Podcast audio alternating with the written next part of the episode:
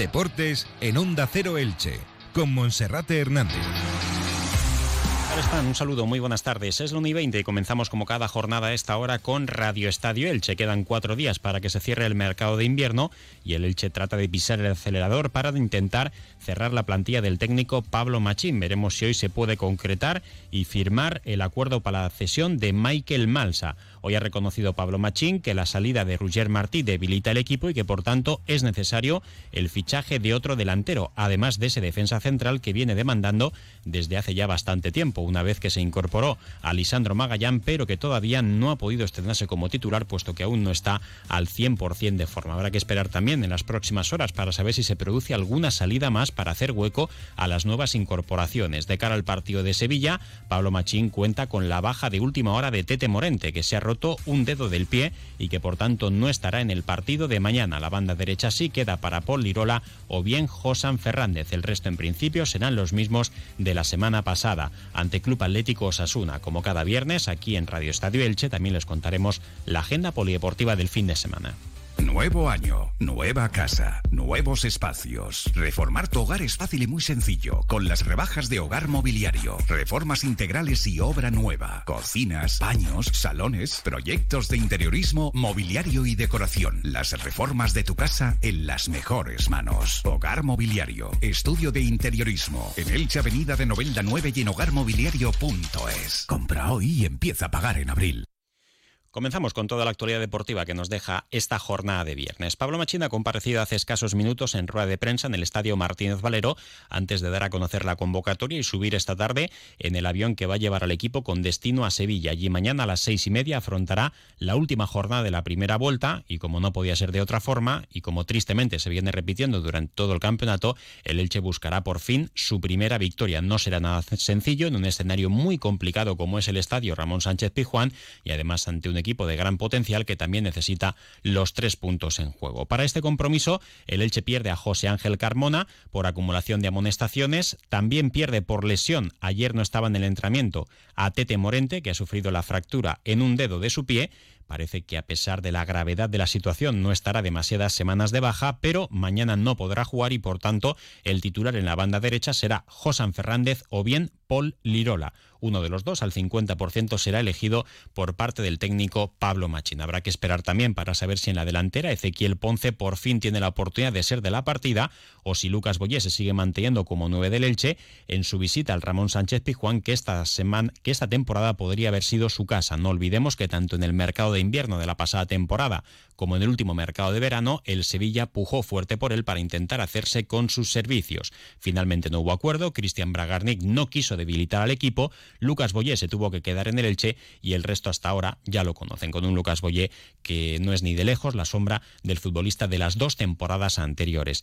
El Elche hasta el martes a las 12 de la noche espera la llegada de futbolistas. En principio deberían ser dos o tres, mínimo un defensa central mínimo también un centrocampista y un delantero. Hoy ha dicho Pablo Machín que la salida de Roger Martí debilita el equipo y que por tanto hace falta otro atacante. Ahora mismo solo hay dos licencias libres. Si llegan esos tres refuerzos, como mínimo habría que dar una baja más. Escuchamos qué es lo que decía el técnico franjiverde acerca de los fichajes y de lo que puede ocurrir de aquí hasta el próximo martes.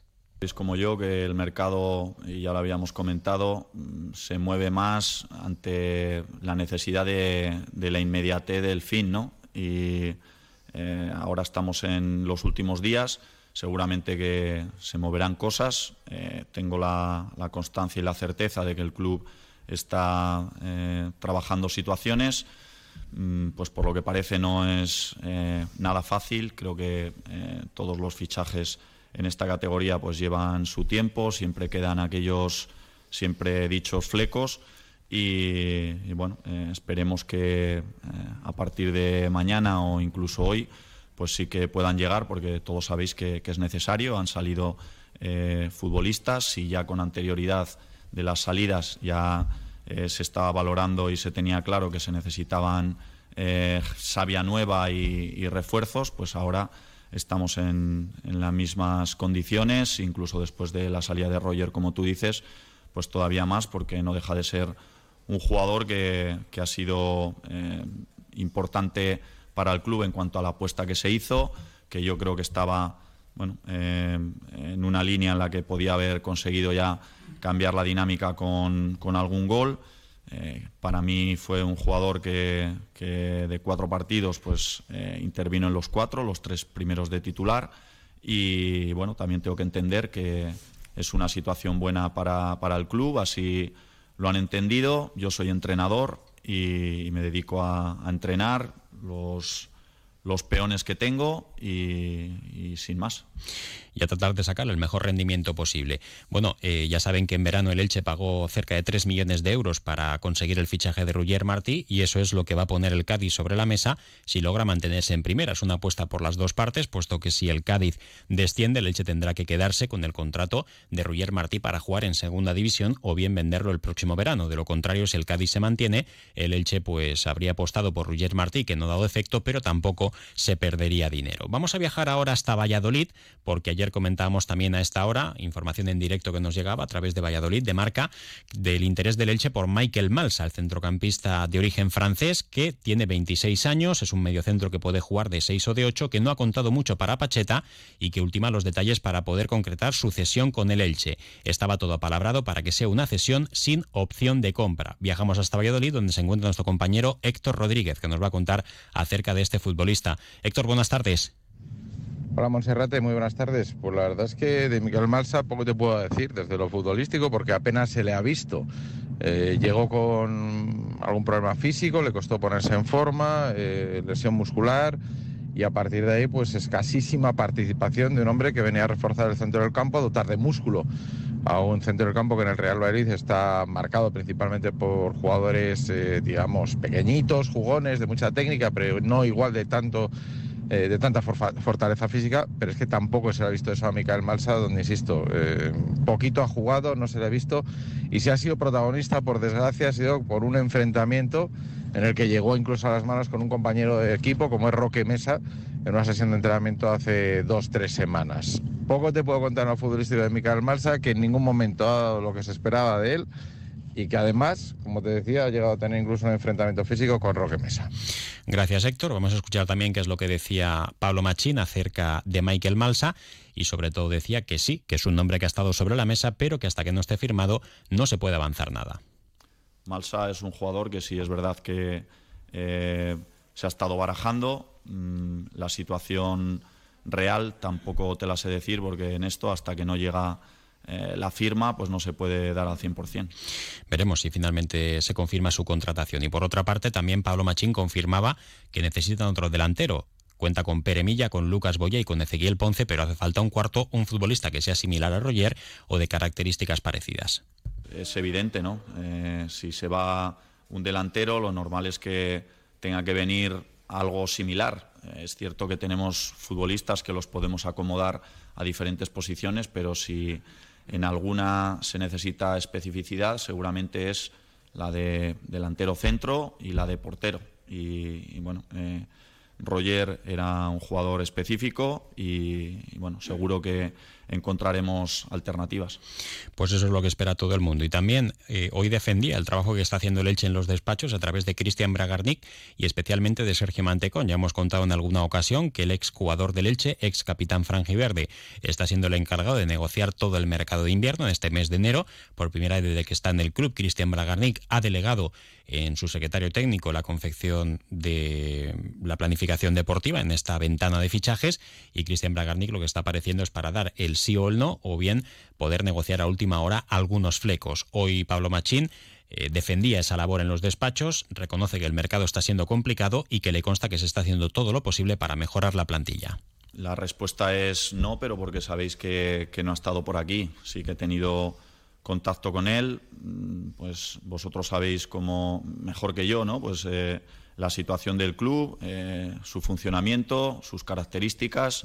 Yo en el día a día pues estoy con el enlace de, Cristian que en la parcela deportiva es Mantecón y la verdad que, estoy trabajando mm, pues muy a gusto con él. Eh, él mm, me deja total libertad en mi parcela, yo confío plenamente en él y, bueno, es que siempre lo he dicho desde el primer momento, eh, el principal interesado en que las cosas eh, funcionen y vayan bien es el propietario, por lo tanto tengo la confianza de que él desde eh, Argentina pues está haciendo todo lo posible y ahora pues supongo que en estos días que quedan pues se verá también que ese trabajo tiene sus frutos en cuanto a incorporaciones.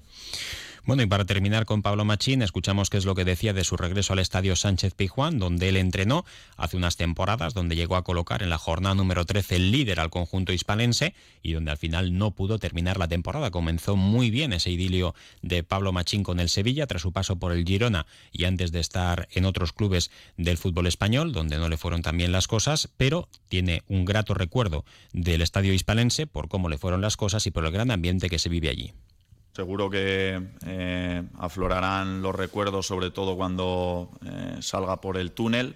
Es un club al que tengo muchísimo cariño. Eh, es el, primero que me dio la posibilidad de enfrentarme en Europa a grandes rivales. De, también, pues, recuerdo, por ejemplo, en la jornada 13 que llegamos a, a ir líderes y eso, pues, no lo pueden decir muchos entrenadores o por lo menos de de mi nivel y bueno, que estuvimos el 90% de, las jornadas estuvimos en puestos champions, con lo cual a todos nos gusta pues estar peleando por los puestos de arriba. Eh, creo que es un magnífico club con una gran historia. Ahora ha celebrado hace poco tiempo pues su onomástica, ¿no? Y, y son eh, muchos años de historia con una grandísima afición. Pero bueno, ahora me debo al Elche y desearle al Sevilla todo lo mejor, pero a partir de nuestro partido.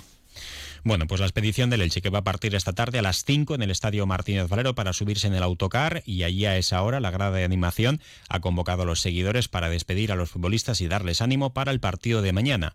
A esa despedida también se ha sumado a través de las redes sociales la Federación de Peñas del Elche. Por lo menos queda el consuelo de que la afición del Elche sigue siendo de primera división y no quiere dejar solo al equipo. También recordar que esta mañana desde las nueve y media y hasta última hora del día de hoy en el Estadio Martínez Valero se está produciendo una donación de sangre y de médula, organizada por la obra social de Cable Wall. Había muy buena asistencia de seguidores y seguidoras en el feudo franjiverde y todos los que donen con su solidaridad, participen en esta donación de sangre y de médula, obtienen una entrada para el próximo partido en casa que será frente al Villarreal. Hacemos una pausa y repasamos la agenda polideportiva del fin de semana. Vive este domingo la vigésimo segunda edición del Motocross Internacional Villa de Crevillén este domingo 29, a partir de las 9 de la mañana, en el circuito El Cosil de Crevillén, uno de los más antiguos de la comunidad valenciana. La mítica carrera de motocross de Crevillén. 8 euros entrada anticipada y 10 en taquilla. Entrada gratuita para niños menores de 10 años. Vigésimo segunda edición, Motocross Internacional Villa de Crevillén, con el apoyo del Ayuntamiento de Crevillén y la Diputación Provincial de Alicante. Ayuntamiento de Crevillén al Sport. Una prueba que se va a celebrar este próximo domingo, muy cerquita de aquí, cerca del pantano de Crevillén, en el circuito del Cosil, y que además servirá de homenaje para el ex deportista ilicitano José Manuel Pérez El Carni, que hace ya unos cuantos años fallecía tristemente disputando el Rally Dakar. Y ahora sí, repasamos la agenda polideportiva de este fin de semana. Fútbol en Primera Federación, el Club Deportivo Eldense regresa a casa para jugar en el Estadio Nuevo Pepico Amat el sábado a las 7 de la tarde mañana frente al filial del Club Atlético Osasuna.